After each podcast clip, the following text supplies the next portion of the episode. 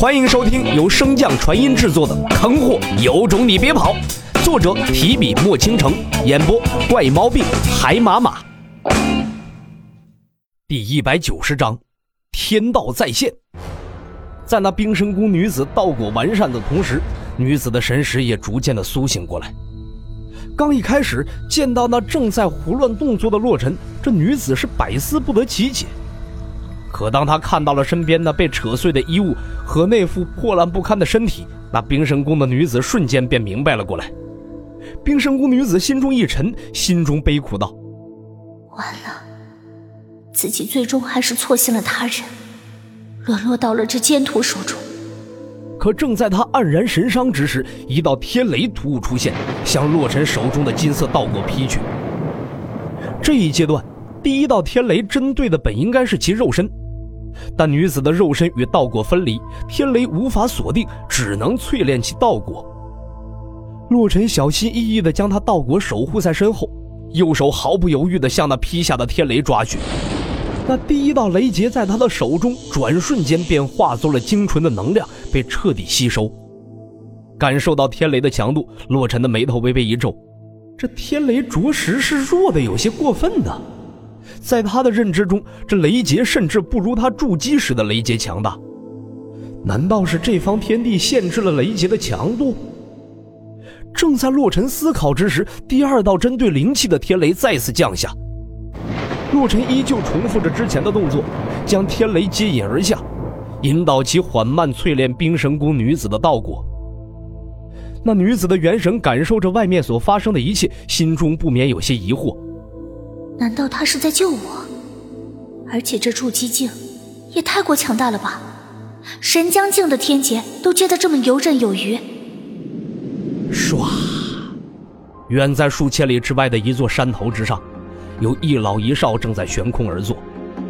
头发乱糟的少年迟疑道：“你确定要打开这片天地？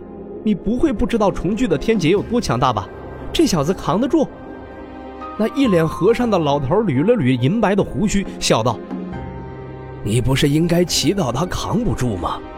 毕竟这是你唯一一次可以胜过我的机会。”哼，赢过你，你就能让我出去？老者不改笑意，摇头道：“自然不能。那胜过你对我又没有什么好处，我更希望他们几个挑的传承者能够成长起来。”老者于虚空之中抓出了一枚血红色的棋子，一边摩挲一边笑道：“他扛不扛得住我不知道，我也不需要知道，这是他的事情。既然吾等要选择那托付性命之人，总不能随便选个窝囊废吧？毕竟今后会有更多比这困难的事情等着他们去面对解决。”男孩听着老人所说，沉默了好一会儿。才使劲啃了一口手中的糖人，挠了挠本来就乱糟糟的头发，闷声道：“你想咋办就咋办吧，反正这么多年来，这小子我是最看重的。他要是扛不住，那我们便一起完蛋。”老者并不理会他的牢骚，夹起那枚原本不属于这场对局的棋子，向棋盘中砸去。紧接着，那棋盘如同遇到了什么巨大的冲击，飞速地颤抖起来。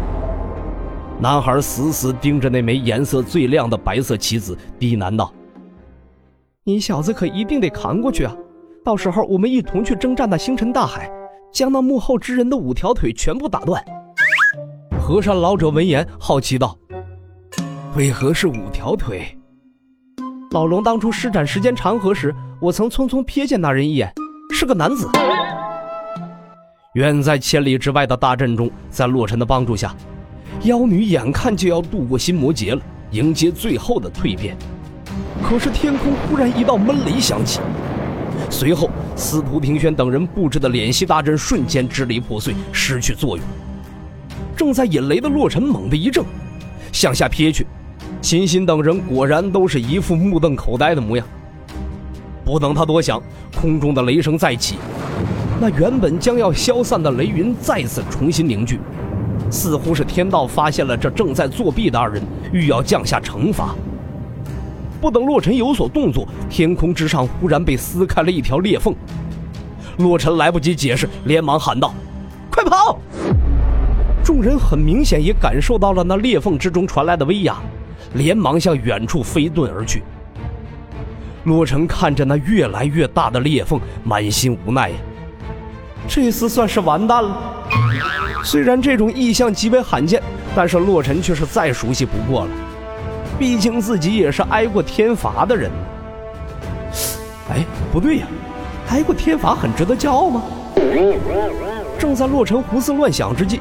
刚刚从心魔劫中醒过来不久的冰神宫女子，看到那重新凝聚的厚重雷云，心中刚燃起的希望再次被浇灭。那女子不顾元神受伤，硬是分离出一丝神识，向洛尘传递信息。你还愣着干嘛？快走呀！这天劫根本不是我们能扛的。洛尘淡淡看了一眼他那被金光包裹住的神识，嘴角微微一撇：“你尽量躲好就行，这是天道的待机模式，还难不倒我。”说罢，洛尘朝着方才闷雷响起的方位看去。相比于这即将到来的天劫，洛尘更好奇刚才的那一道雷究竟是什么引起的。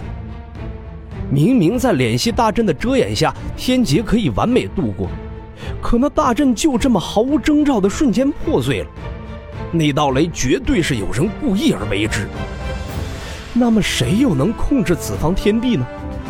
唯有玄武。这是对我们的考验吗？洛尘嘴角微微一翘，可这考验实在是太过简单了一些呀。唰，在明水大陆的极北之地，一道夹杂着龙吟的绿色光束从天而下，砸入那厚厚的雪层之中。紧接着，数道流光相继落下。就在不远处，南宫明和叶童正在朝着此处飞奔而来。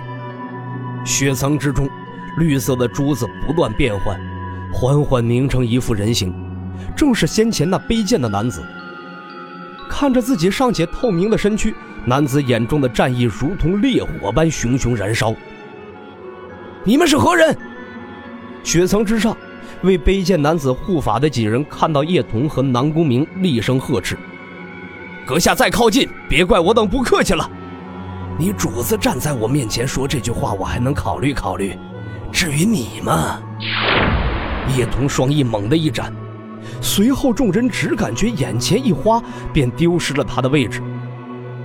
数息后，等到叶童再出现时，先前呵斥他的那名男子已经变成了一具干尸。叶童抹了抹嘴角的鲜血，下面那位，现在可否出来商议一下了？